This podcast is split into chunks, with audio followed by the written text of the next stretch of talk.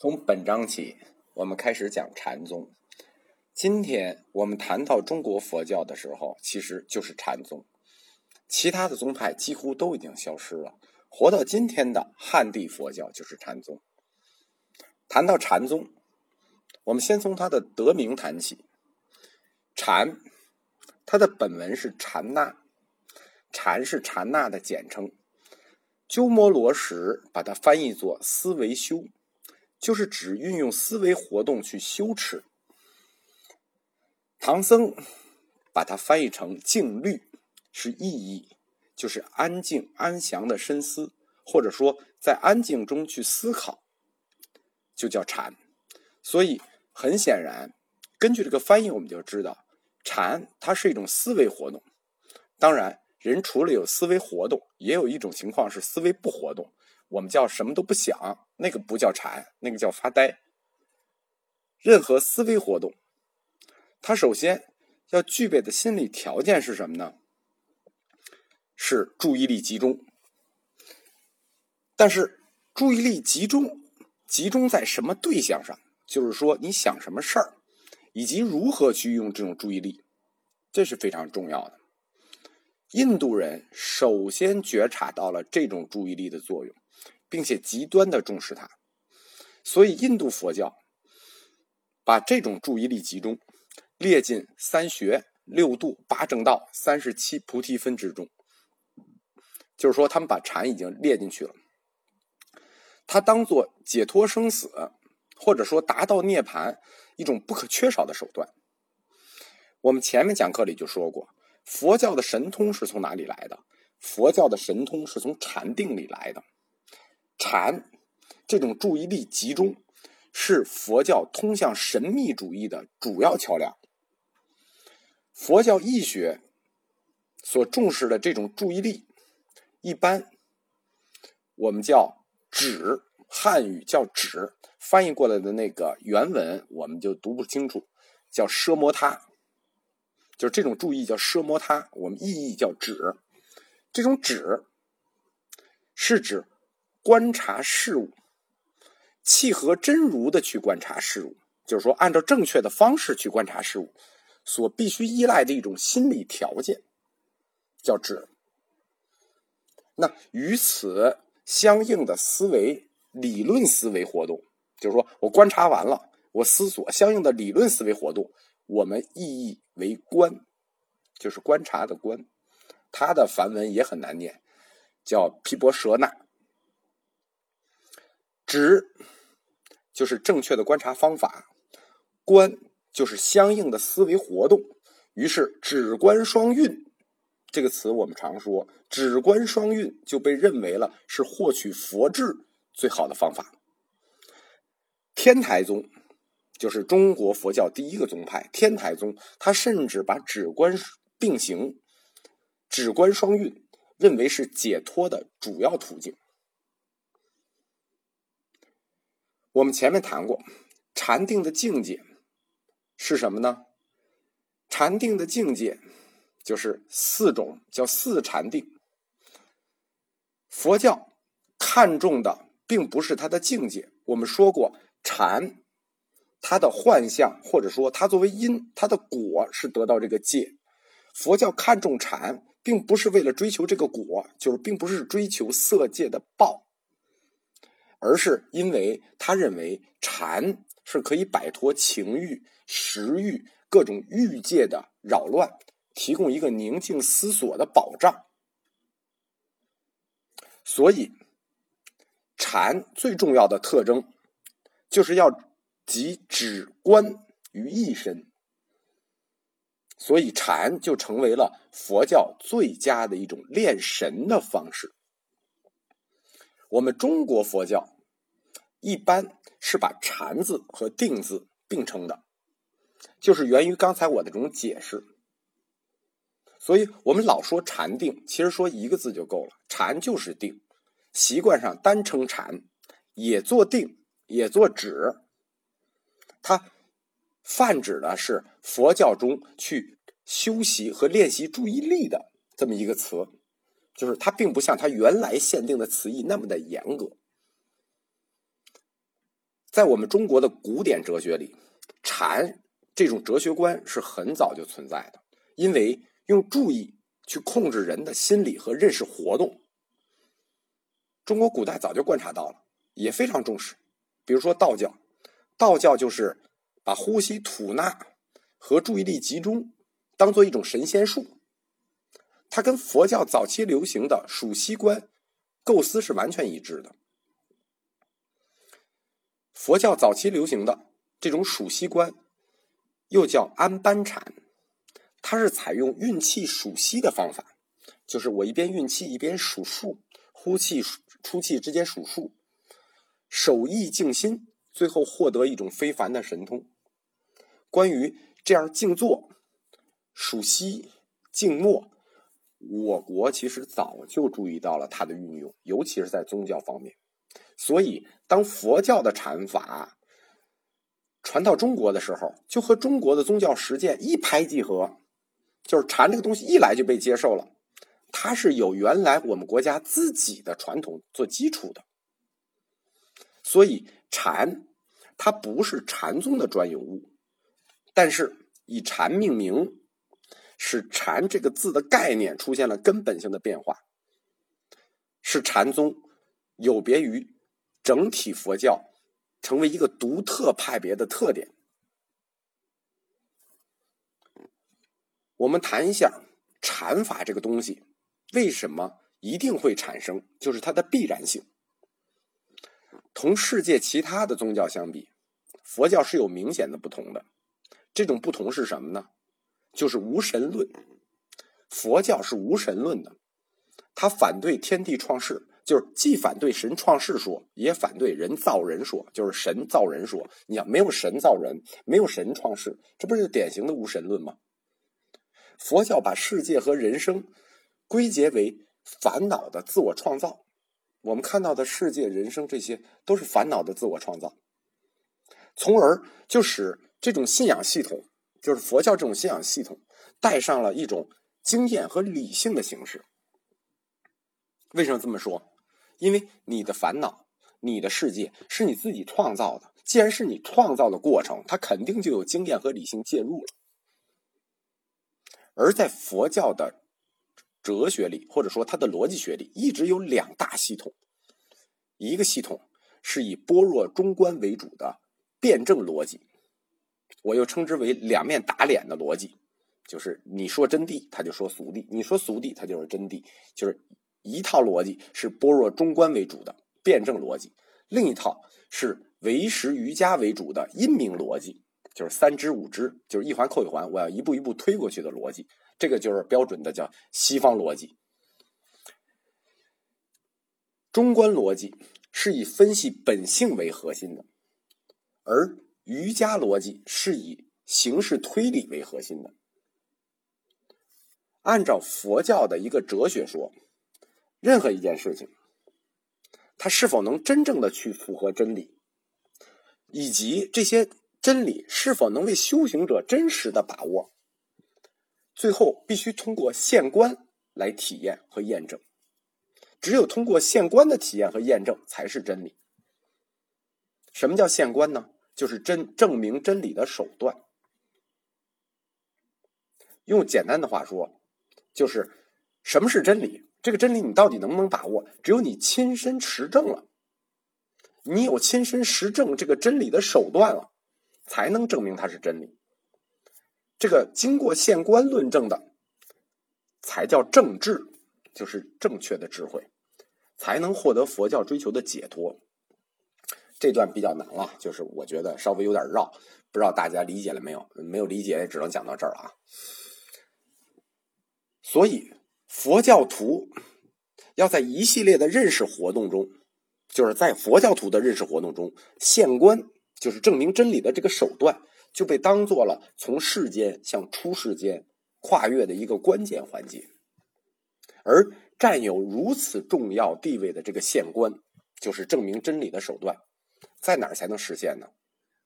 唯有在禅定中才能实现。所以。禅法就成了佛教界、佛教整体它不可分离的一部分，所以对于佛教徒来说是无僧不修的禅。在中国，最早出现的禅是东汉末年。东汉末年，就我们前面提过，安世高就是那个月之王子。有人跟我说叫肉之哈，就叫肉之吧。肉之王子安世高，他翻译了大量的经典，其中就有小乘经典。这个小乘经典，它重要翻译的就是小乘禅法。而同时比他晚一点点，支娄迦琛就把大乘经典也引进中国。这个时候，大乘禅法也就被传了进来。在安世高和支娄迦琛的影响下。佛教义学就分为了两支，由安世高传的这一支叫禅术学，由支娄迦琛传的这一支就叫般若学。所谓禅术学，禅就是禅定，术就是教理，所以禅术就是把禅定和教理结合为一的一种法门。支娄迦琛传的这个大乘的般若学呢，就变成了玄学的一支。特别受到世家大族的欢迎。世家大族读书嘛，他喜欢这种有思想、思想价值的东西。由这两种思潮携带来的禅学，就是一个大乘，一个小乘，就一直延续到两晋。可以说，安世高和支娄迦琛所带来的大小乘早期禅学，是中国最早禅的传播。小乘禅，它的开创者是安世高。他翻译过来的实际是三本经，第一本经《安般守义经》，所以后来我们谈安世高的禅法又叫安般守义禅。还有就是《大小十二门经》，这是两本经。前者安般守义禅介绍的是数息观，就是数自己的气息的这么一个观念；后者介绍的是四静虑、四无量。四无色定这三种禅法，就是十二门经介绍的这三种禅法。弘扬这一类禅法的，就是包括一直到后面的道安，呃，东吴的康僧会，西晋的主法护道安，都是弘扬这一类禅法的。为什么这类禅法会特别受到欢迎呢？因为克服贪嗔痴这三毒。在教理上克服贪嗔痴这三毒，是就是三毒是众生流转和受苦的一个主要根源，所以你就要克服这三毒。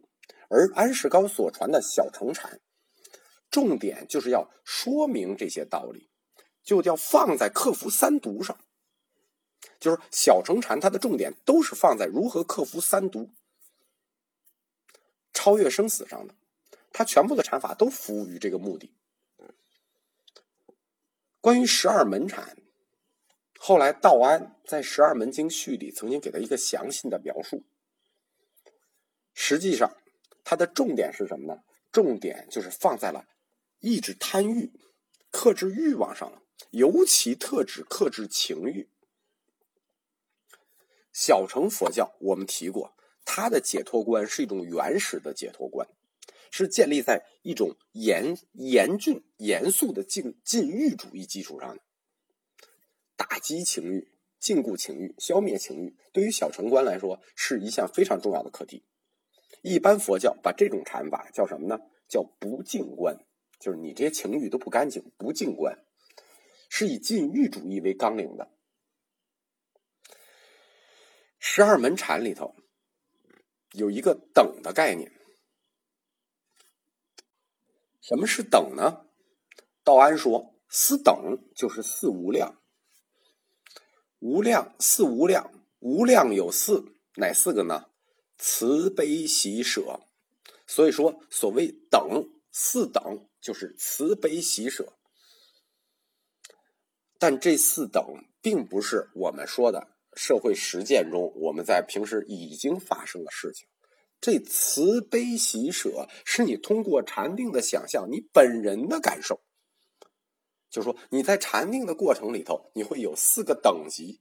这四个等级是什么呢？慈悲喜舍，它是指禅定中的想象，它集中用来去治修行者本人的嗔恚，就是克制你本人的情绪、愤怒、怨怼。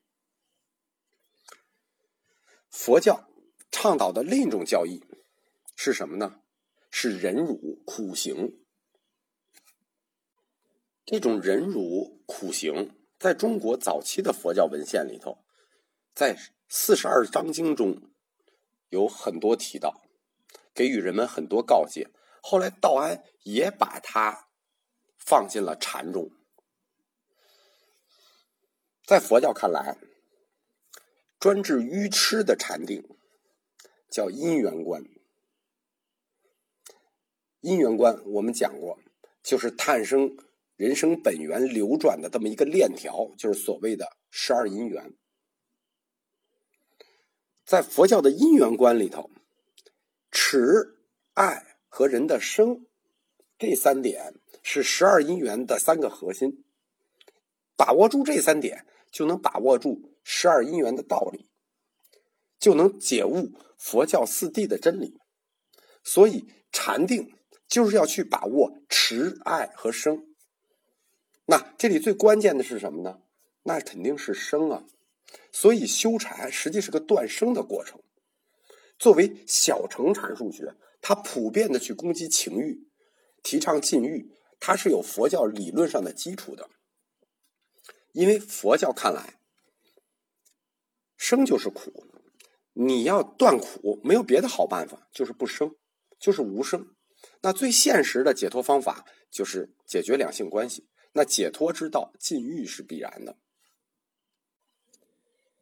从安世高一直到道安这一个阶段的这个安般守义禅，它从时间上看非常长，其实它对后世影响也很长远。从这个时间一直到今天，安般守义禅其实它还作为一种气功的形式存在着，一直流传于世。当时比安世高稍晚的东吴的名僧康僧会，曾经给安般守义禅做过一整套完整的总结。就是说，这个禅法分什么呢？分四个阶段，叫四禅。然后呢，这四禅里要干哪些事情呢？要干六件事情。所以，整个的安般守义禅用一个点就可以概括它，就是第一个小乘禅，用一个点就能概括它，叫什么呢？叫四禅六事。所谓四禅，是指行禅的四个阶段，就是我们刚才说的对四境律的又一种理解，由粗到细。而六事是指什么呢？就是在禅里要做的六件事是什么呢？第一，数息；第二，相随；第三，指；第四，观；第五，环；第六，境。通过对四禅的操作，达到他要求的心理状态，那么你就能完成对佛教教义的掌握。这就是我们提的小乘禅这一块。那同时传过来的大乘禅，就是比安世高稍晚一点的，叫什么呢？当时传过来的大乘禅叫大乘三昧，就是像那个味道的味那个字念昧，大乘三昧。大乘禅影响最远的，从当时传过来到现在为止，影响最远的是两个，一个是般舟三昧。一个是首楞严三昧，当时支娄迦琛译的般舟三昧，今天我们还可以看到，但是首楞严三昧这个已经没有了，就是我们已经找不到原本了。我们现在能看到的这本书，实际是后来鸠摩罗什翻译的译本。什么叫般舟三昧呢？它的意思的意义叫佛现前定，佛现前定。出现的现，前面的前，安定的定，就是通过专心念佛，让佛的形象在念者跟前忽然出现的这么一种禅定。就是念着念着，佛就在你跟前出现了。一心念佛，一日一夜，若七日七夜，过七日之后见之。所以实际上，般舟三昧是通过禅定幻觉造佛的一环。实际也是佛教造神中的一环。般舟三昧特别要求念的是什么呢？阿弥陀佛。念阿弥陀佛，可令阿弥陀在定中前现。念阿弥陀佛这种资料翻译过来，是要跟什么对应起来的呢？是要跟后来译进来的净土信仰对起来。通过念佛和净土信仰的沟通，就会变成了对该佛以及其国土，就是所谓的净土的一种亲身的体验。这就是当时引进来的大乘禅。